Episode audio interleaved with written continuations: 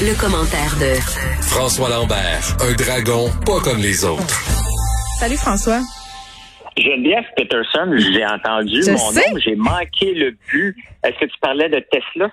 Ben, je parlais, on parlait avec Pierre de l'électri- l'électrification, euh, en tout cas les projets qui sont sur la table euh, et qui sont annoncés par le ministre Fitzgibbon. Puis on s'est un peu emporté sur une discussion sur les voitures électriques. Moi, je trouve qu'on est, on n'est pas là encore au niveau du coût des voitures. Et là, je disais que toi, tu étais contre un peu euh, que le Québec investisse dans ce projet-là, du moins de la façon dont il veut le faire en ce moment. J'ai pas parlé dans ton dos, inquiète-toi pas.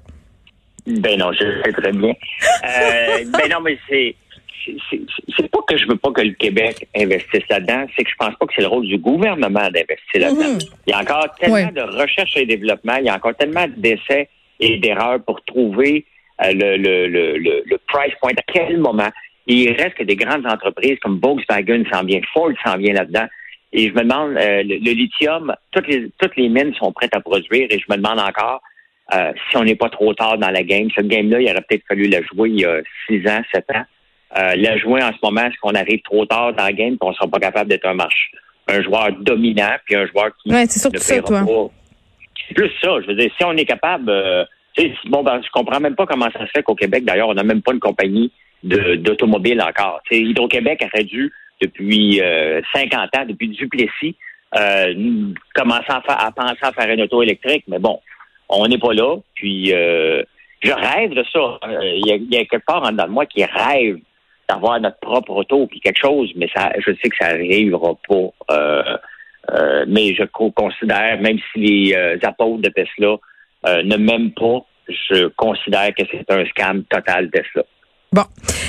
Parlons maintenant de cette nouvelle à propos de la subvention salariale qui est prolongée jusqu'à l'été prochain. J'imagine que c'est un soupir de soulagement pour plusieurs entreprises. Mais toi, qu'est-ce que tu en penses? Ben, écoute, tu sais, les, entre, les, le patronat euh, et les, en- euh, les entrepreneurs, des fois, sont un petit peu snoraux et puis un petit peu, euh, tu sais, cette, subvention-là va des entreprises perdu des revenus au mois d'avril. Donc, avril, tu sais, au, au tout début de jusqu'à 75 Et les mêmes entrepreneurs qui chialent contre les gens qui sont sur la PCU, disent on n'a pas d'employés, mais sont les premiers à applaudir euh, que cette mesure-là reste. Le problème avec cette mesure-là, euh, c'est que je connais beaucoup d'entrepreneurs. Tu sais, à un moment donné, faut faire que le gouvernement euh, euh, mette des conditions puis qu'il aille fouiller un peu. Parce qu'il y en a des entrepreneurs qui, malheureusement, gardent des employés sur le payroll euh, et repoussent des heures, donnent des heures gratuites pour qu'ils puissent euh, rentrer dans ce scénario-là. Euh, et la réalité, c'est qu'on est encore trop généreux. Je, je veux, je veux pas être casseux de party, là, Mm. mais c'est notre argent. Il faut que les gens comprennent là, que euh, quand je dénonce quelque chose, c'est parce que c'est l'argent collectif qui est mal investi. Le gouvernement n'a pas le droit de dépenser. Le gouvernement est là pour investir notre argent. Et euh, moi, je- tu sais, avant de donner, il y en a qui, le problème, c'est qu'il y en a qui en méritent. Il y en a qui ont besoin d'aide, mais aider une entreprise ou un marché pendant, bon, on dit ça a commencé au mois de mars, là, on parle jusqu'au mois de juin, pendant 15 mois, tu vas soutenir une entreprise qui probablement va péter aux frettes rendu au mois de juin. Ouais, c'est comme l'idée du respirateur artificiel un peu là. Ben, c'est ça. On le sait qu'il va falloir débrancher à un moment donné, mais euh, je sais qu'il veut créer de l'emploi, mais ça, c'est pas créer de l'emploi, c'est pas créer de la richesse, là.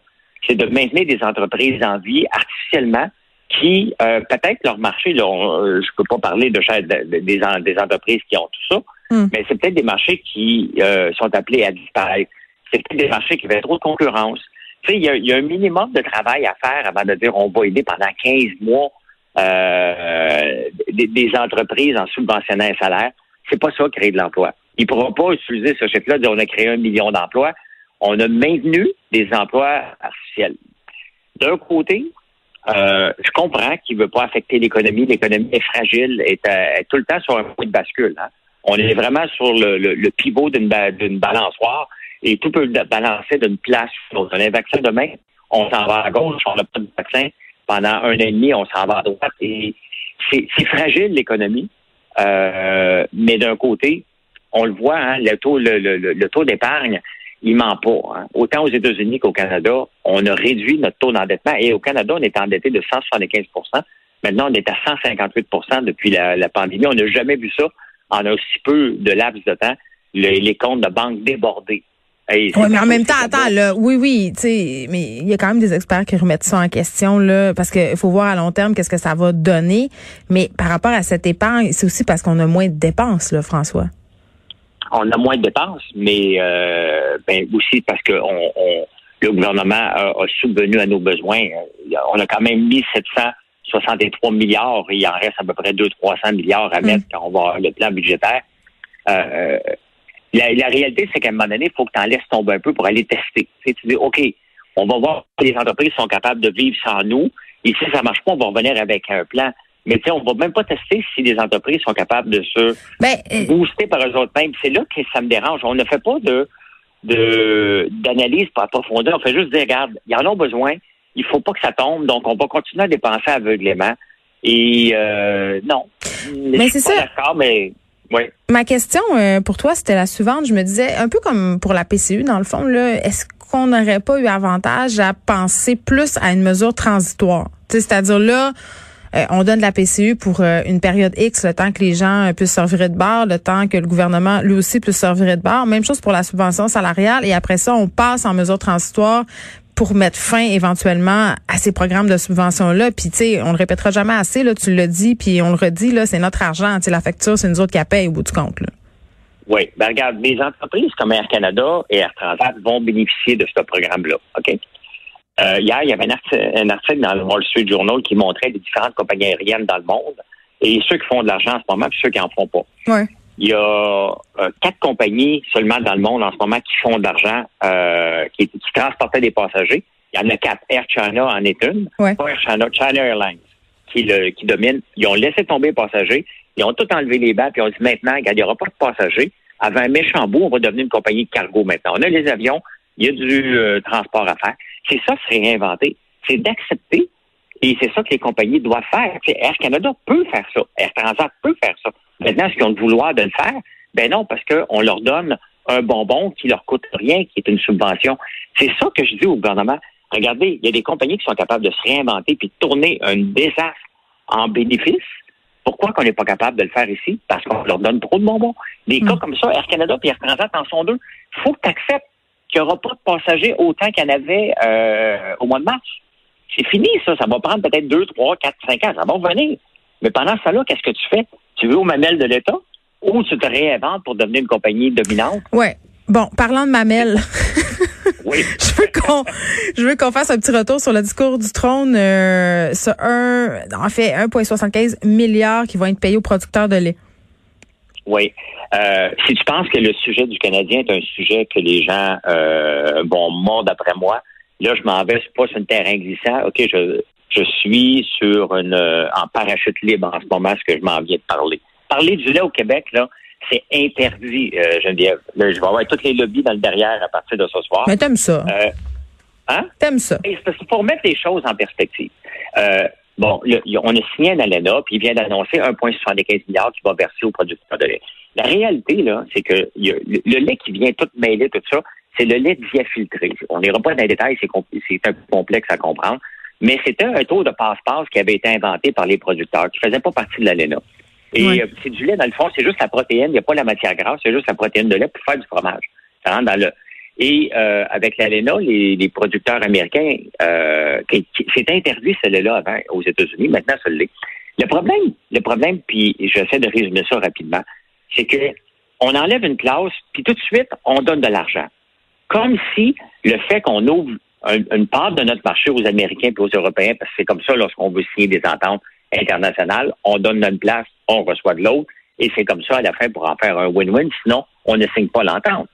Et euh, les producteurs de lait vont avoir 1,75 milliards, alors qu'on a pas prouvé qu'il y a des pertes de revenus à cause de ça. Et c'est ça qui est dangereux. Parce qu'on leur dit, hey, regarde, on va ouvrir le marché. Mais attends un peu, un peu, là. Je veux juste être sûr que je suis on est en train de payer des pertes potentielles, mettons? Oui, exactement.